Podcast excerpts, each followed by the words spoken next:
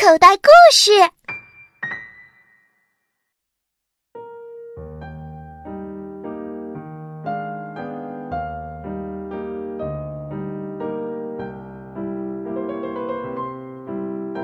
盖房子的和不盖房子的。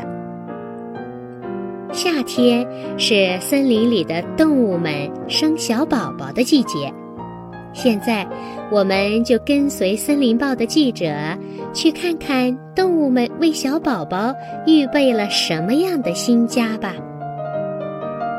每一种动物的房子都不一样，选用的材料也千奇百怪。歌唱家冬鸟的巢圆圆的，里面特意涂上了一层烂木屑。就像我们家里给墙壁刷的那层漆一样，家燕和金腰燕会用自己的唾沫，把烂泥做成的泥巢粘得牢牢的。和很多鸟一样，黑头鹰用细树枝做成巢，不过它和其他鸟不一样，它会找来又轻又粘的蜘蛛网。把巢粘得牢牢的，非常结实。翠鸟这种小鸟拥有蓝绿相间、夹杂着咖啡色条纹的羽毛，它造的巢最有趣儿了。它会在河岸上挖一个很深的洞，把自己的小房间地面上铺上一层细鱼刺。这样啊，一条软软的床垫子就做成了。每一种动物都要找地方安家，森林里上上下下都已经建起了小房子。无论是地面上、地底下、水面下、水底下，还是树枝上、树干中、草丛里、半空中。都已经有住户了。空中的房子是黄鹂的，房子高高的挂在白桦树枝上，这是用亚麻、草茎和毛发编成的一只轻巧的小篮子，里面放着黄鹂的蛋。无论风怎么使劲摇树枝，蛋都不会打破，真神奇呀！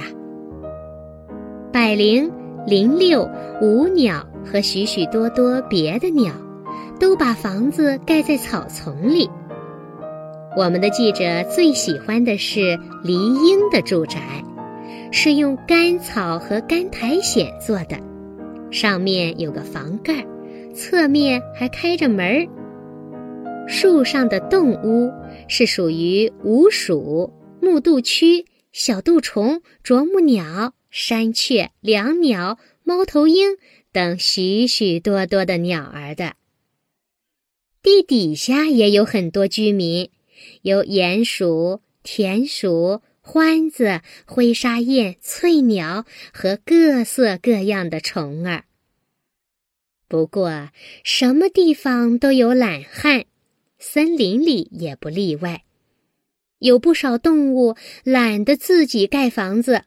而是千方百计地借用别人的房子，比如杜鹃就没有房子，他们就把蛋下在了知更鸟或黑头鹰的窝里。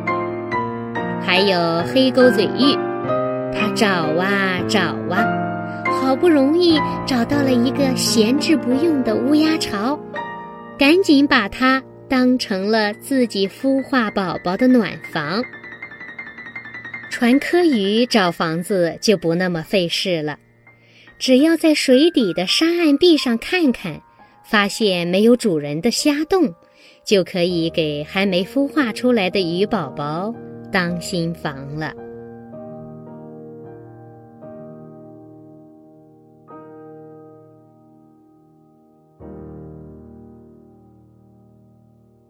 更多免费内容，请下载口袋故事听听。